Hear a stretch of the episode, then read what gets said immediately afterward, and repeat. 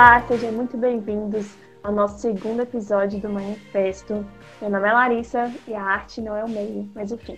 Oi, gente, eu sou a Clara e a teoria não substitui experiência. Olá, gente, meu nome é Naara e a arte não serve a ninguém.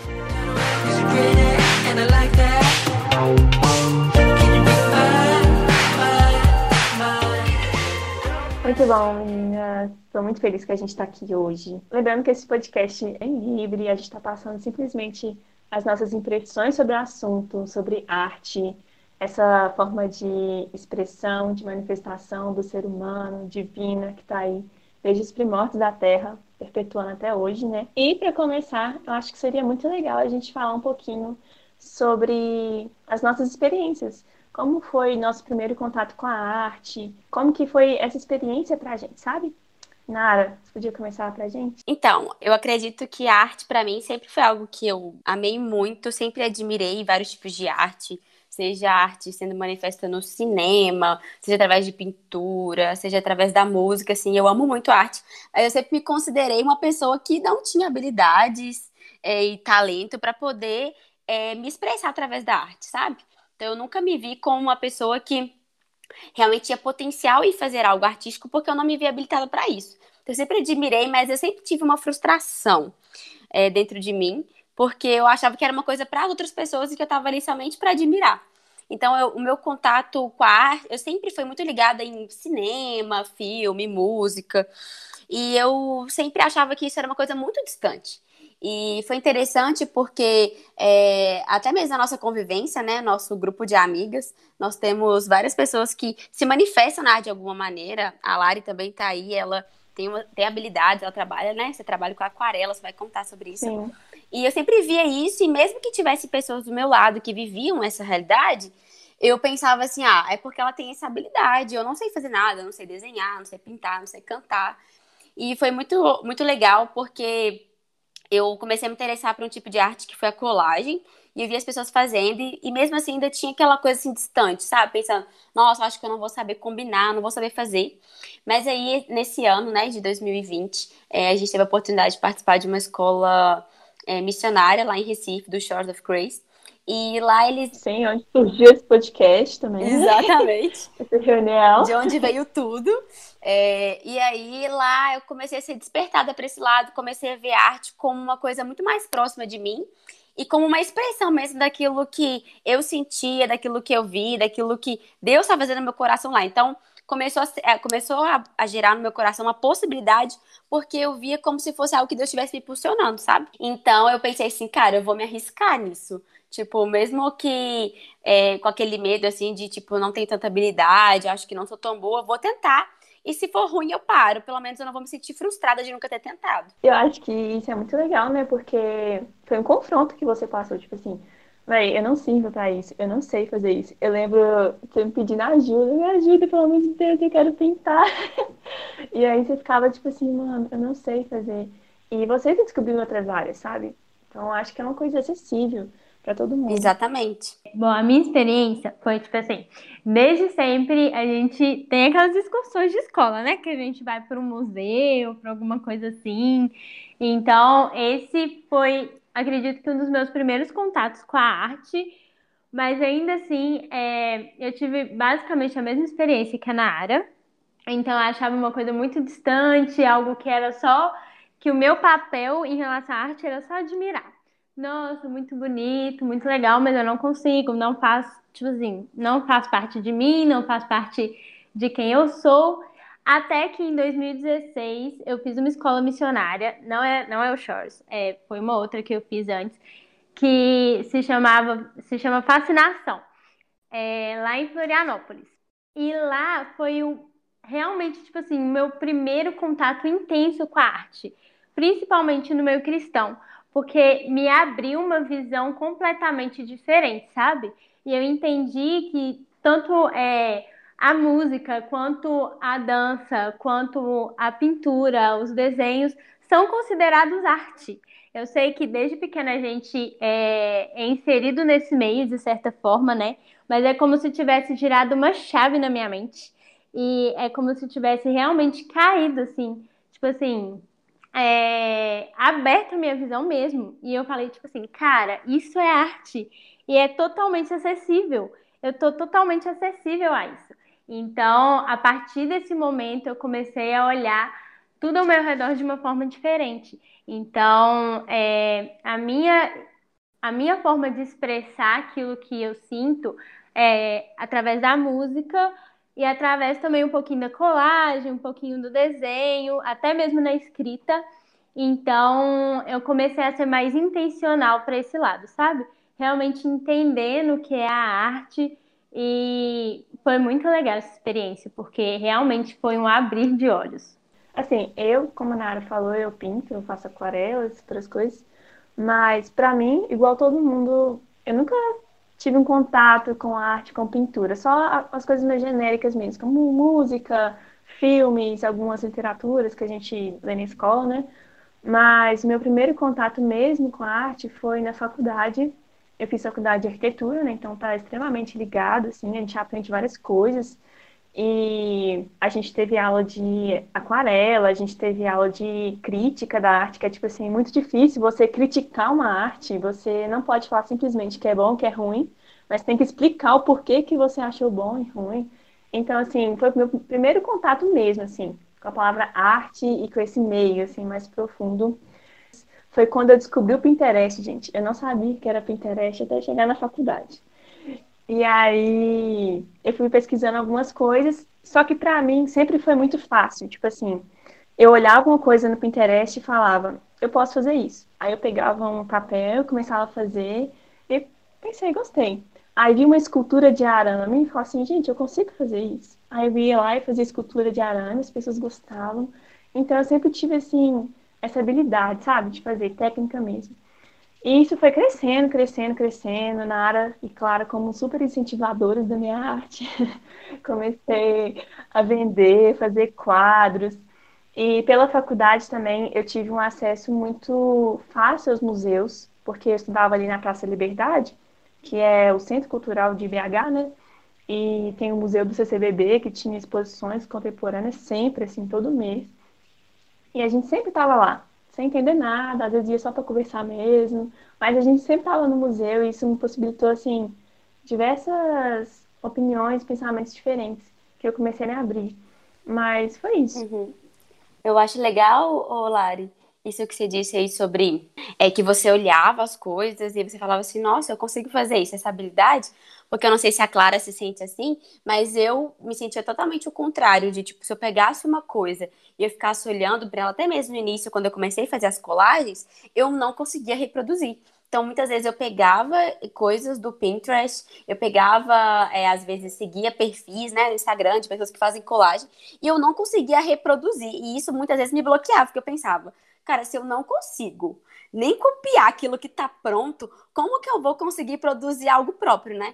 E foi legal porque para mim foi uma quebra de expectativa, porque eu me vi conseguindo fluir muito mais, fazendo colagens que expressavam algo muito mais forte e de uma, e de uma técnica que, sinceramente, não era minha, porque eu nunca nem estudei sobre, vocês sabem disso, quando eu simplesmente deixei minha mente livre, sabe? E eu comecei a fazer, eu gosto de fazer as colagens digitais, né? Mais do que as manuais, assim. Eu acredito que tem mais disponibilidade na internet, tudo, não sei. Eu conseguia fazer muito mais, ser muito mais livre quando eu tava tendo uma inspiração, talvez de Deus, talvez muitas vezes inspirada na palavra ou alguma música, ou até mesmo algo que vinha na minha mente, coisas que eu olhava ali e eu, e eu fazia, e muitas vezes na hora eu não estava pensando naquilo que eu estava produzindo, mas quando eu acabava eu via um resultado final que expressava muito, sabe?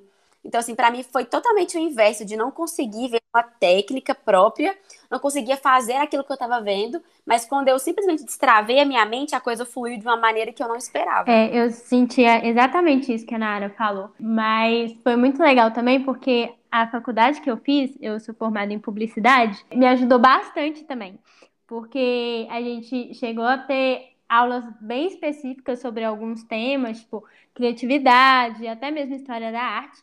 E até então eu achava que não. Tipo assim, você ser uma pessoa criativa, você fazer arte, você teria que tirar algo tipo, do além. E na verdade não é isso. Você, é, você pode tirar algo baseado em uma outra coisa. É claro que não copiar, mas no sentido de realmente pegar uma inspiração para fazer algo. Isso desencadeou uma coisa dentro de mim que eu não tinha, porque eu vivia numa caixa, minha mente vivia dentro de uma caixa que, tipo assim, se eu não conseguisse fazer exatamente daquela forma que me era proposta, estava errado. Então, isso me despertou essa questão de me arriscar mesmo, sabe? A fazer aquilo que estava dentro de mim e não me importando com o que talvez seria certo ou errado. Sim, eu acho que isso é muito legal sobre o processo criativo, sobre as dificuldades, porque por começar também copiando, eu tive muita dificuldade em me desfazer disso. Então, ou seja, em criar algo novo, assim, que ninguém fez, uhum. de fazer algo diferente, sabe? Então, eu fiquei muito presa, tipo, nossa, eu não consigo fazer uma coisa diferente, eu só consigo copiar aqui, juntar duas inspirações diferentes, sabe? E isso gerou em mim um, um sentimento muito perfeccionista, de querer fazer as coisas certo, e se não sair daquele jeito, tá errado, tá feio, a pessoa não vai gostar. Passei por isso, essa crise ontem, tá, gente? Às vezes ainda bate, tá? Eu fico assim, gente, isso aqui tá ridículo, pelo amor de Deus, alguém me ajuda. E a gente começa, eu acho que meio que subjetivizar, subjetivizar, tipo assim, colocar os valores errados, sabe? Porque não é sobre estar certo ou errado, é sobre você expressar aquilo que você quer expressar. Eu lembro que eu até falei isso com a Clara e ela falou assim: por que, que você não faz um dia de errar? falei assim, vai, que interessante, tipo, você tirar um dia pra tá nem aí, sabe? Se tá certo, se tá errado, se tá bonito, se tá feio. Enfim, tô devendo esse dia, mas eu vou fazer. Vamos fazer uma campanha. Larissa, tire o dia para errar. Apoia essa campanha, hashtag. Mas é muito legal também, porque, tipo assim, às vezes a gente faz algo e a gente fica olhando, e de tanta gente olhar, a gente encontra uns defeitos que não existem. Que, tipo assim, Sim. véi, aquilo que você fez é a expressão daquilo que você tá sentindo. Então não precisa ser igual do outro, porque você nunca vai, talvez você nunca vai sentir uma coisa da mesma forma que uma outra pessoa. Então as formas de expressão também vão ser diferentes. Eu até fiz uma arte para Carol e pro Thales, né? E aí quando eu fiz, contar a história dessa arte. eu fiz ela e eu falei assim, eu pintei, né? Aí eu falei assim, velho, caguei no negócio, tá ridículo. Aí eu saí da sala um pouquinho, eu voltei e falei assim, nossa, até que eu gostei, ficou bonitinho. Aí saí, voltei de novo. Gente, eu tava amando, eu tava tipo assim, meu Deus, é a melhor coisa que eu já fiz, sabe? Então, o bloqueio tava muito mais na minha mente e me impedindo de ver, sabe, a beleza da arte. Uhum. E, tipo assim, é a arte que o pessoal mais elogia, que mais pede referência, pede pra fazer igual, sabe? Legal, muito legal. Eu acho incrível isso também, da gente pensar, já que tem esse tanto de lemas, assim, né? Qual que é a função da arte? Será que a é nosso serviço? É... O que, que, vocês acham disso? Olha, esse já foi uma introdução, assim, no podcast, né? Já comecei falando que a arte não serve a ninguém. E eu acredito que é, esse é um assunto tão amplo, né? Que a gente já a gente tem falado, conversado esses dias sobre isso. Que a gente poderia ficar aqui horas falando sobre é, qual é a função da arte, o que é arte, né? Porque nunca tem uma definição própria, né? Do que realmente é arte, mas eu acredito que com base naquilo que a gente tem lido, aprendido, né, principalmente do Huckmacher, que é um cara que é, é uma referência para a gente nisso, eu acredito que a gente tem visto que a arte ela não tem o objetivo de servir a um objetivo, é, ela não tem o papel, né, de servir a alguém ou alguma coisa é, no, no mundo, sabe? Por mais que ela seja usada dessa maneira, a função da arte, muitas vezes, pelo menos na minha visão, não é servir a um propósito específico, mas é realmente é, expressar. A arte ela é uma ferramenta, uma é algo que é usado para ser para expressar, para o ser humano se expressar, para ele expressar tanto aquilo que ele sente, quanto aquilo que ele vê, quanto o momento que ele está vivendo, quanto o momento da sociedade. Mas a, a, função da arte é realmente expressar a beleza, sabe? É, é e, e essa beleza também é algo muito subjetivo, porque em, quando a gente pensa em todas as eras de artes, né? Que a arte, a história da arte é definida em tantos tempos, ela muda e ela, a perspectiva dela também é muito pessoal de cada pessoa. Mas eu acredito, pelo menos para mim, assim, não sei o que a Clara pensa, mas que a função da arte mesmo é de, de, de expressar, sabe? De expressar algo, de expressar alguém. É, não estando a serviço de um, um assunto específico, não estando a serviço de um momento específico, não usando como um meio, né?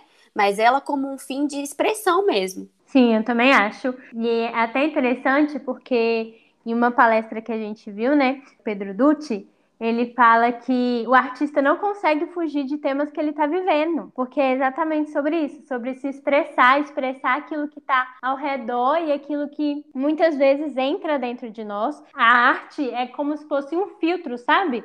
A gente recebe informações e a gente filtra aquilo que faz sentido para nós, aquilo que realmente a gente é, vê que vale a pena ser expressado do nosso ponto de vista e a gente expressa. Então, acho que não tem uma melhor definição disso do que expressar. Tanto expressar sentimentos, quanto emoções, quanto opiniões. É, eu acho que então existe um problema quando a gente subjuga a arte a outras esferas, né? Tipo assim, como uma ferramenta. E isso aconteceu comigo, é, porque assim, eu era fã do Banksy, né? Pra mim, Banksy era tipo assim, o cara. E realmente acho que ele faz coisas incríveis. Mas eu virava para mim e pensava assim, meu Deus, eu tenho que fazer arte igual Banksy, porque ele consegue é, passar uma mensagem. Você olha e você se sente confrontado. E para quem não conhece, o Banksy ele é um artista da Inglaterra, né? E ele faz diversos murais na rua, assim, com artes bem impactantes é, sobre justiça social, principalmente. E eu ficava pensando, meu Deus, eu tenho que ser igual a ele, eu tenho que fazer uma arte que impacte as pessoas. E quando eu não tinha esse conhecimento de que a arte ele não, ela não serve a ninguém, ela não é uma ferramenta, mas ela não é o meio, né, para fazer justiça, mas ela já é o fim, porque a arte ela já é em si. E eu fiquei tipo assim, mano, eu tô subjugando a minha arte, o meu dom, eu tô forçando a ele a servir a justiça, vocês entendem? Tipo assim, eu tô forçando a ele a passar uma mensagem. Então eu tô subjugando ele à esfera da justiça. E eu me sentia muito pressionada por mim mesma a fazer isso. Tanto que quando houve o movimento do Black Lives Matter, né? É, eu fiquei assim, meu Deus, eu tenho que fazer uma arte, eu tenho que fazer algo para comunicar alguma coisa. E na verdade eu não tinha que fazer nada, porque eu não tava pensando em nada, sabe? Tipo assim, não é, não tô falando do movimento, é claro, né? Mas eu não tinha que fazer algo para expressar que eu não estivesse sentindo. É lógico que eu estava indignada, mas nada me veio à mente. Então eu não tinha que me forçar a passar por esse processo criativo, né, que a gente está falando aqui. Eu acredito que isso é tão legal que a gente perceber na história da humanidade de uma forma geral, sabe? De tipo, quando que isso começou? É, como que a arte deixou de ser uma coisa e se tornou outra completamente diferente, sabe?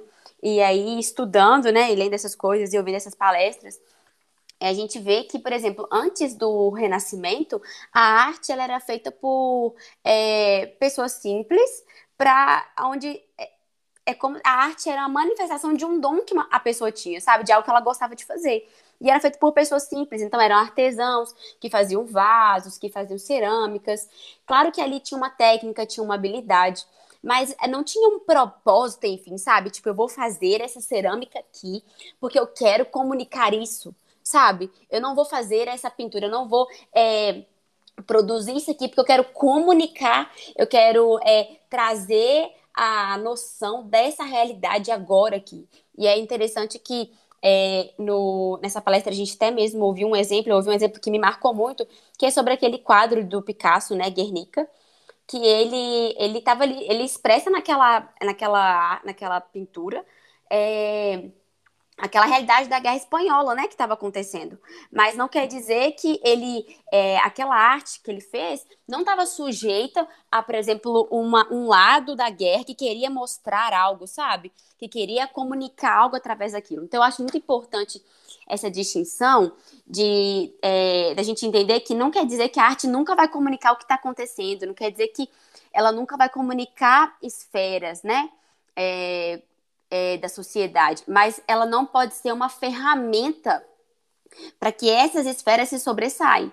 E quando a gente é, pensa, e até mesmo no, no, livro do Huckmacher, ele fala sobre várias esferas, né? Tem a esfera econômica, tem a esfera é, numeral, tem a esfera de justiça, tem a esfera jurídica, tem a esfera religiosa. Então, assim, é, tem um, um, problema muito grande da nossa sociedade é que as esferas realmente capturaram, sabe? Sequestraram a arte para usar dela um instrumento para propagar os seus ideais, os seus pensamentos.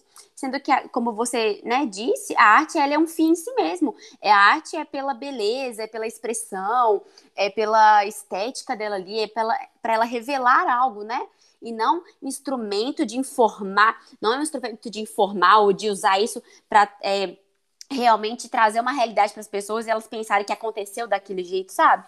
E eu acredito que isso é algo tão importante que fez com que a arte se tornasse uma coisa monopolizada se tornou uma coisa distante do ser humano, sendo que o ser humano está o tempo todo é, habilitado, ele é habilitado o tempo todo para produzir arte e muitas vezes não produz, ou não consegue admirar, ou não consegue enxergar a arte porque ela se tornou uma coisa monopolizada. Porque alguns setores da sociedade monopolizaram e disseram: isso aqui é arte, isso aqui não é arte, isso aqui é uma arte válida, isso aqui não é uma arte válida, igual você estava falando. Você deu um ótimo exemplo sobre o Black Lives Matter. Por, é claro que nós estamos vivendo uma época, né? Um, é um tema social muito importante, só que não é porque nós estamos vivendo isso, não é porque essa realidade está acontecendo, que você precisa pegar da arte e transformar ela numa veiculação disso, sabe? A arte não está aí para isso. Claro que você pode se expressar na arte a sua visão sobre esse movimento, ok, mas a intencionalidade é o que está por trás, e é o que transforma a arte em algo muito setorizado, muito distante da maioria das pessoas, da maioria da sociedade no mundo todo. Eu acredito que não só no Brasil, mas no mundo todo. E é interessante a gente falar sobre isso, porque a arte saiu de um lugar de prazer, que deveria ser um lugar realmente onde as pessoas elas vivem isso de uma forma leve e plena, e vai para um lugar de obrigação, um lugar que parece que precisa ser prestado contas para as outras esferas, né? Então, tipo assim, igual o que Marquet fala, que a arte não precisa de uma justificativa, ela precisa só ser mas eu acredito que a gente chegou num ponto que essa necessidade de ter uma justificativa para todas as coisas e realmente atender aos desejos da sociedade é, tem virado uma coisa muito, como eu posso dizer, uma coisa muito é, urgente, sabe? Uma coisa que precisa ser necessário. Na verdade, não é isso. Então, tipo assim, a arte tem a própria esfera dela, e ela deveria ser mantida nela, porque ela já se autossustenta. Então, ela não precisa de uma outra esfera para sustentar ela, porque ela já tem o, os próprios critérios dela, ela já tem os próprios objetivos dela. Então, eu acredito que tem muito a ver com isso mesmo, sabe? É, eu acho legal a gente manter esse tema sobre a cooptação da arte em diversos segmentos assim, da sociedade. A gente pode pegar o exemplo, não sei se vocês lembram, quando teve aquela exposição do homem nu uhum. e uma criança tocando Sim. ele. Então, foi tipo assim, gente, isso é um absurdo. Você pegar a arte e você tratar disso como um segmento ideológico de gênero e, tipo assim, sei lá, você pegar isso para impor uma ideologia, sabe? Eu acho que isso, assim, é um absurdo. Eu não sei qual a opinião de vocês sobre isso. Se vocês quiserem comentar. Olha, eu acho que quando é, a arte ela é capturada por um setor, como acontece nesse caso, né? Ela se torna, a gente até conversou sobre isso, né, Lari? Ela se torna uma religião. Então, ela, as, as pessoas que estão ali sendo parte daquilo e que fazem parte desse mundo artístico, né, que se consideram pessoas que fazem parte da arte, acreditam que todas as coisas devem ser propagadas da arte de qualquer maneira, sabe?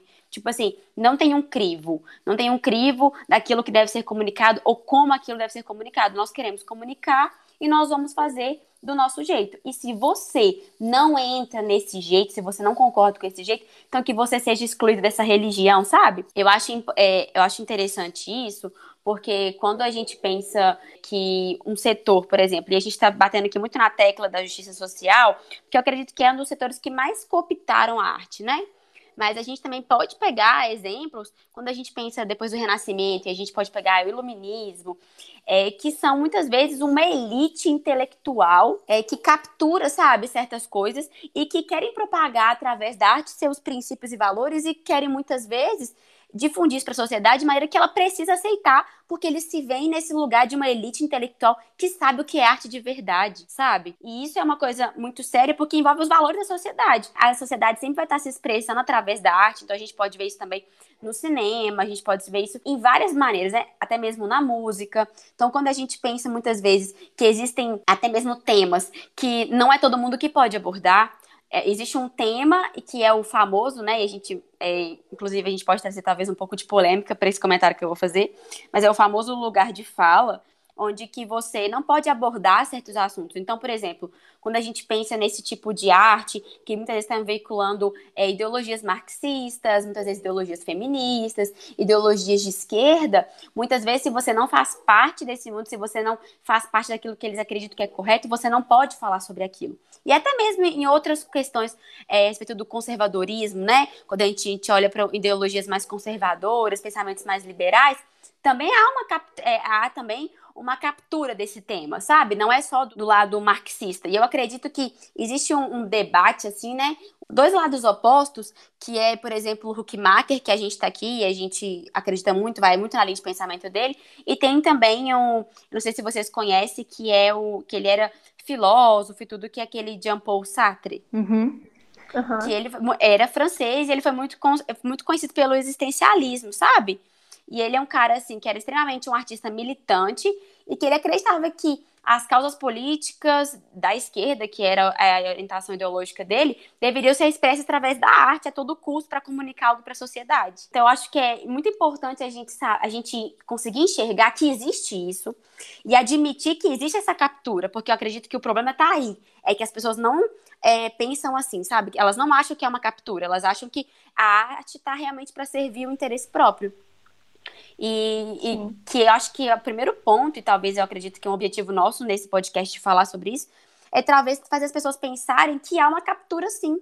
E que talvez isso é, não é algo bom para a arte e não é algo bom para a humanidade, porque isso começa a difundir valores e determinar valores, determinar até mesmo o status quo na sociedade, porque a arte influencia todo mundo que nem todo mundo compartilha. E se você não compartilha, você começa a ser excluído disso. Você não pode ser parte, você não pode falar sobre isso. Sim, exatamente. Me lembrou aquela música do Marcos Almeida. Uhum. Eu marquei você, Jean Paul Gente, começa a estudar, você começa a entender as músicas do Marcos Almeida.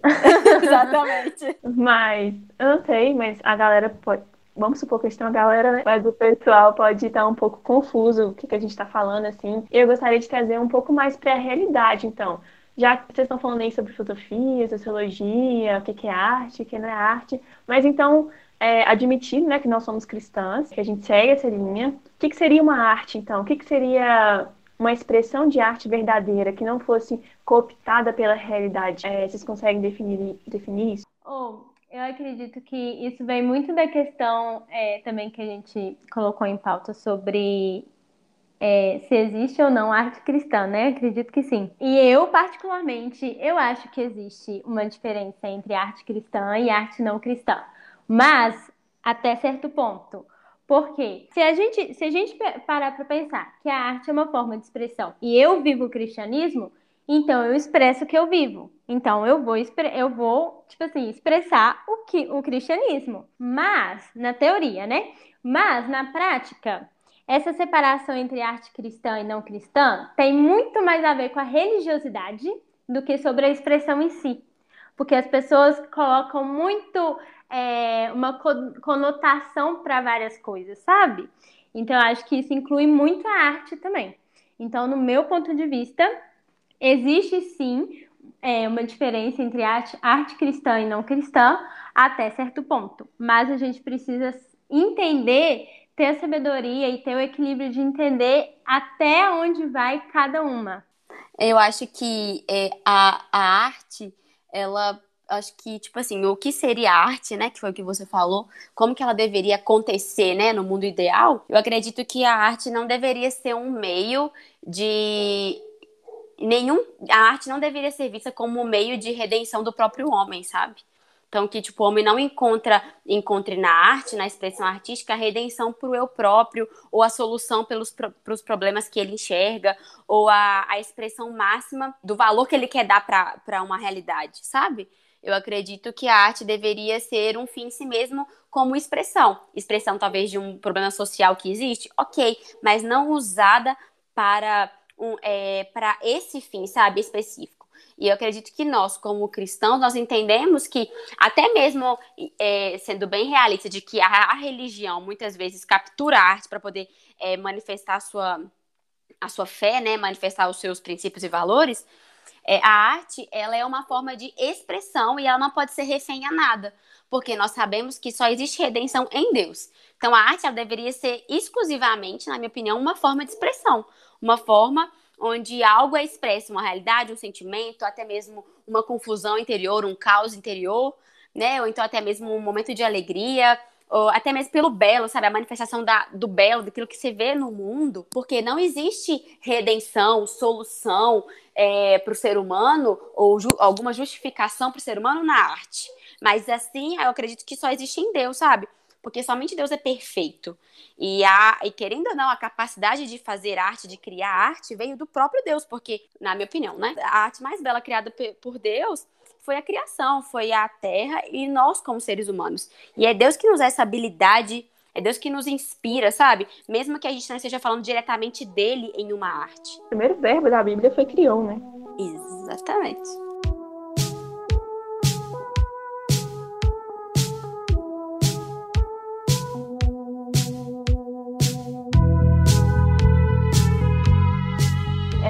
Acho que juntando um pouco que você falou e a Clara falou sobre redenção e uma arte cristã e não cristã, é justamente isso. A arte, ela não me justifica. Tipo, por exemplo, é, o fato de eu fazer uma arte contra o racismo é, não me justifica, porque eu sei que o meu caráter, a minha identidade está firmada em Jesus.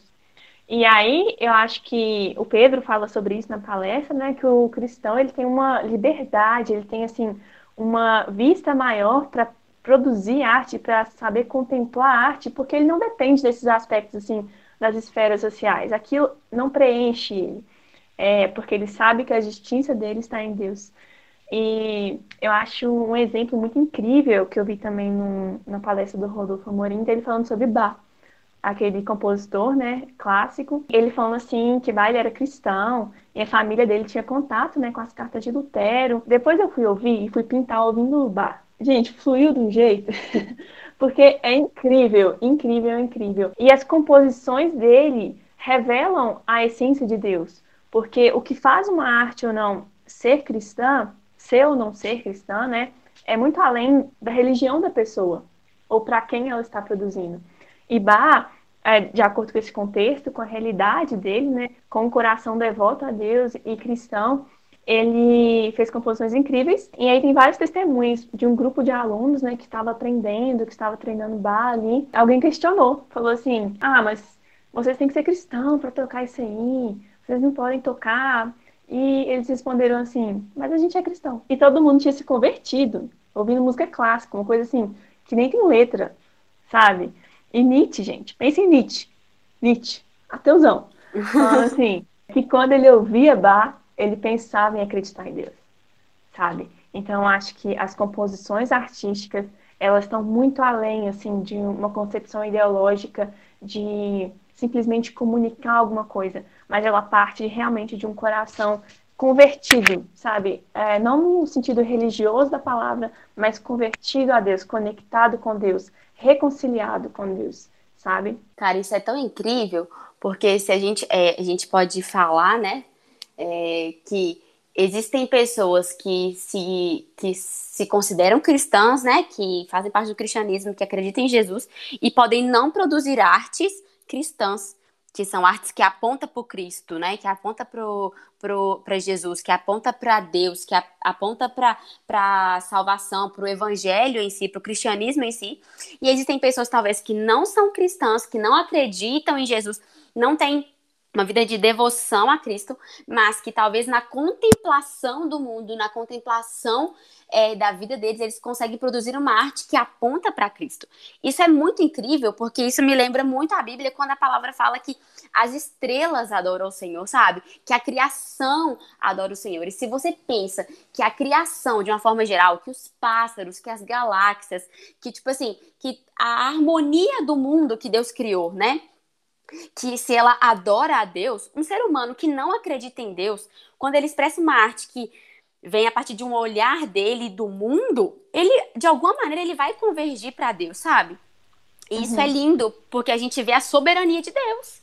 A gente a vê como que comum, né? Exatamente, é para todos, sabe? É compartilhar aquilo que Deus deu para todos. Só que existem aqueles que vão viver isso propriamente dito, né?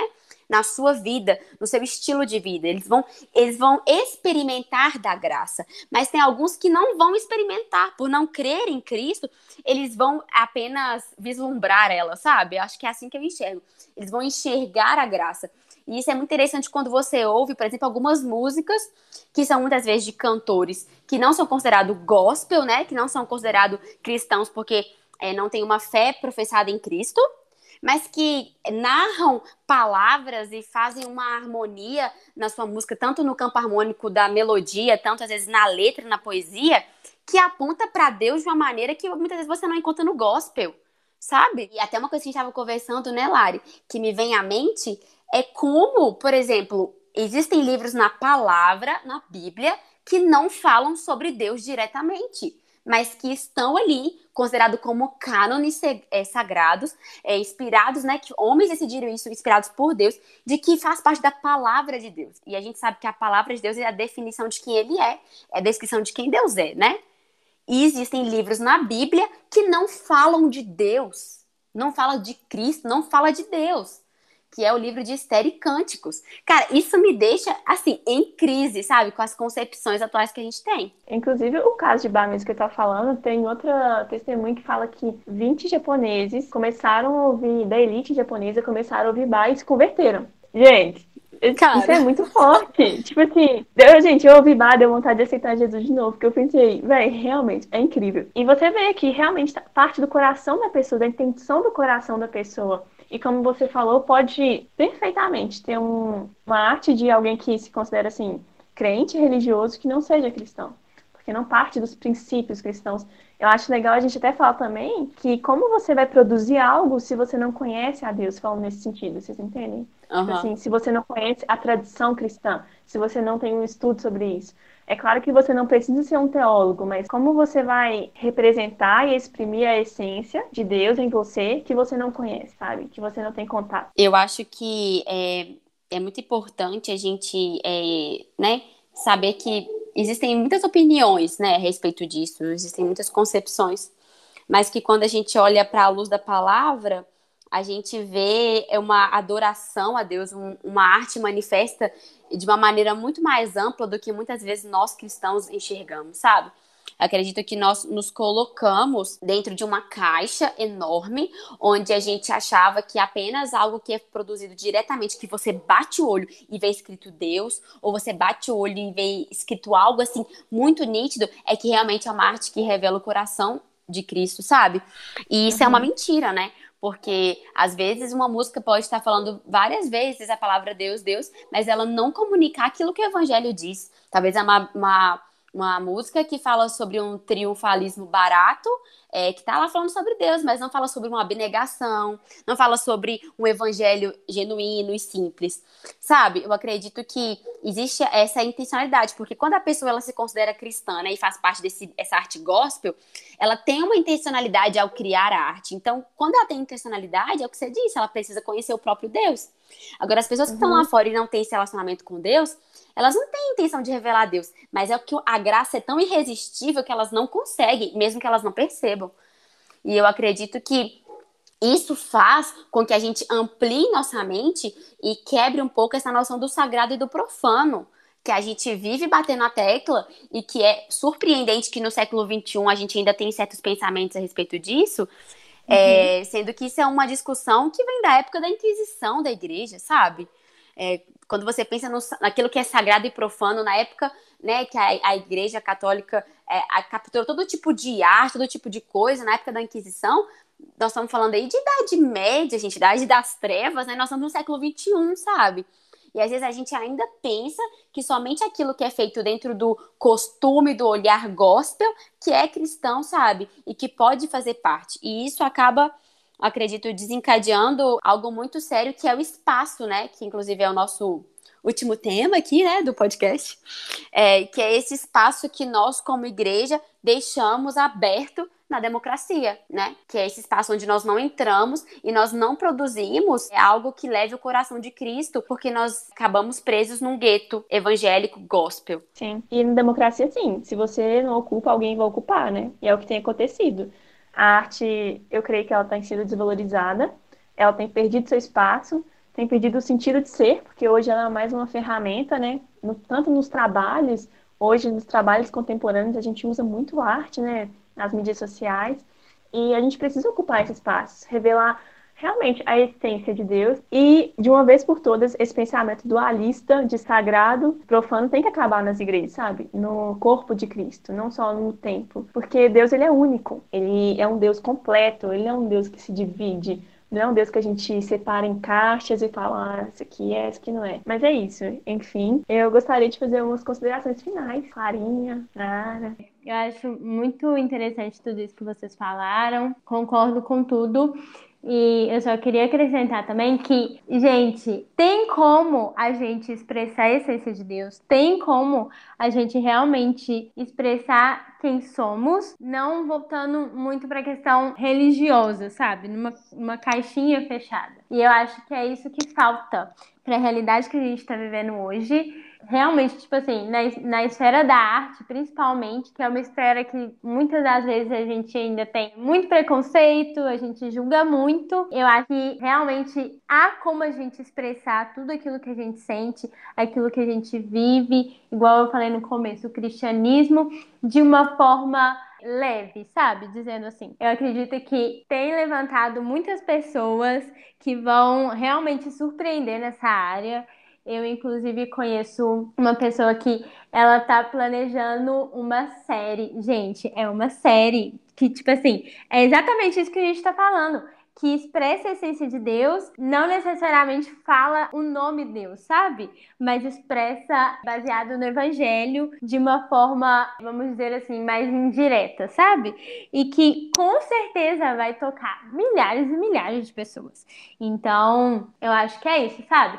Nós que já temos essa consciência de como nos portar na, na esfera da arte, nós precisamos levantar nossa voz. Porque se a gente não levantar, é igual vocês falaram, quem vai? Outra pessoa vai e vai levantar, e talvez não de uma forma que deveria ter sido levantada. Então, eu acho que é uma, uma boa reflexão para ficar aí para galera. É, pegando um gancho no que a Clara está falando sobre a esfera da sociedade, essa é a reflexão que eu quero deixar é que existe né, essa teoria sobre que a, sociedade é dividida em algumas esferas e que são esferas que nós, como cristãos, devemos entrar e ser parte. Mas é engraçado que isso é um tema que tem sido muito abordado nos dias atuais. Só que muitas vezes a gente tem um pensamento que é chamado um pensamento triunfalista, que é um pensamento muito ligado à teologia da prosperidade, a, é um pensamento que vem lá do John Stott, que ele fala sobre é, o crente que muitas vezes é um iludido triunfalista, que ele acha que todas as coisas já aconteceram agora e que por Jesus ter morrido por ele, ele tem a capacidade de fazer tudo agora e que ele vai triunfar ele vai triunfar sempre. Então, se ele vai entrar numa esfera da sociedade, por exemplo, a arte, ele vai ser o melhor artista de todos, ele vai ser o maior artista de todos, ele vai influenciar e muitas vezes as pessoas usam até aquele versículo de Deus nos, fez como cabeça não como cauda. Só que isso não é uma realidade, porque nós já somos aperfeiçoados em Cristo, mas nós ainda não somos incorruptíveis, então nós ainda não vivemos. É um famoso um famoso dito assim dentro da teologia cristã sobre o já, mas o ainda não, sabe? De que realmente Jesus ele veio por nós, ele ele realmente nos empodera pelo espírito dele, mas nós vivemos no mundo caído. Só que quando Jesus veio, ele trou ele disse que o reino do céu estava chegando. E ele nos ensinou na oração do Pai Nosso a pedir o reino do céu, sabe? Então, assim, nós, nós somos chamados para entrar realmente nas esferas, não ficar só no campo religioso, dentro das quatro paredes, e influenciar essas esferas, mas através do servir. Jesus, ele era o maior de todos, né? Jesus é o próprio Deus, e ele veio ao mundo para servir, e nós temos que entrar na esfera da arte, por exemplo, para servir essa esfera, para servir as pessoas que estão ali, e através do cristianismo que é vivo em nós, trazer remissão para esse lugar. Nós estamos aqui para redimir, porque Cristo nos redimiu e o Espírito do próprio Deus habita em nós. Não é, entendendo que muitas vezes você está na esfera da arte não significa que você vai triunfar nela. Talvez uma pessoa que não é cristã vai estar lá como maior líder ou como maior referência, porque isso nos desaponta e nos faz viver uma realidade que não é do evangelho, porque a realidade do evangelho é: pelo meu nome vocês vão ser perseguidos, pelo no meu nome vocês não vão ser desejados, sabe? Então, se a gente tem o pensamento de que Deus nos chamou para trazer o reino dele aqui nessa terra, é, nós vamos trazer esse reino até Jesus voltar. Eu estava ouvindo uma palavra do Kivitz, não sei se vocês conhecem, ele é um pastor, teólogo eu, e assim da teoria da teologia reformada, e ele falando sobre que quando Jesus veio, cara, Jesus começou o apocalipse, mas o apocalipse ainda não acabou. O apocalipse vai ser consumado quando ele voltar. E o reino de Deus veio para a terra, mas ele ainda não é completo, não é pleno aqui, sabe? Então nós vamos viver muitas coisas que não é plenas.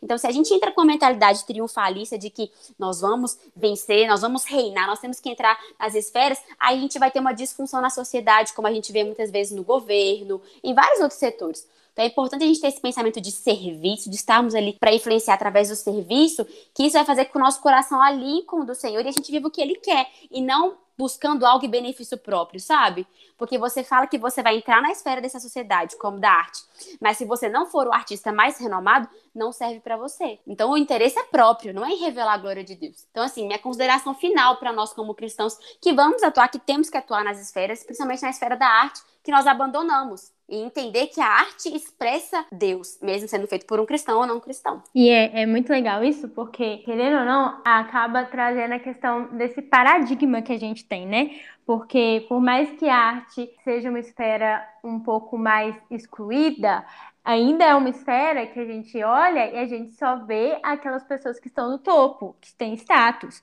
Então a gente não vai ouvir falar, tipo assim, numa pessoa que não teve um sucesso ou que não se deu bem. A gente só vai ouvir falar das pessoas que estão, sei lá, nossa, que fizeram uma. É, uma peça muito incrível que, tipo, teve recorde de, de pessoas que ouviram a música dela, ou até mesmo que, tipo assim, ganhou prêmios, tipo, Grammy, essas coisas, mas na verdade não é sobre isso é sobre a gente entender o lugar que nós estamos e fazer o, o, nosso melhor aonde estamos, independente de status, independente de realmente lugar onde a gente está ocupando nessa esfera. Acho que a gente entra no questionamento, então, até quando é por nós e até quando é por Jesus, né? Porque se eu estou pensando em triunfar, se eu estou pensando em ser alguém, eu acho que a intenção do coração pode ser boa, mas a linha é muito tênue entre ali o orgulho e você querer ser alguém grande e você querer glorificar o nome de Deus, porque quem te coloca nesse lugar nem é você, sabe? É o próprio Deus. Em grande parte das pessoas da humanidade é bastidor, sabe? Não vai ser as pessoas que vão brilhar e a gente esquece realmente, igual a Ana falou, da perseguição. A gente não tá aqui para ser gostado, para ser adorado.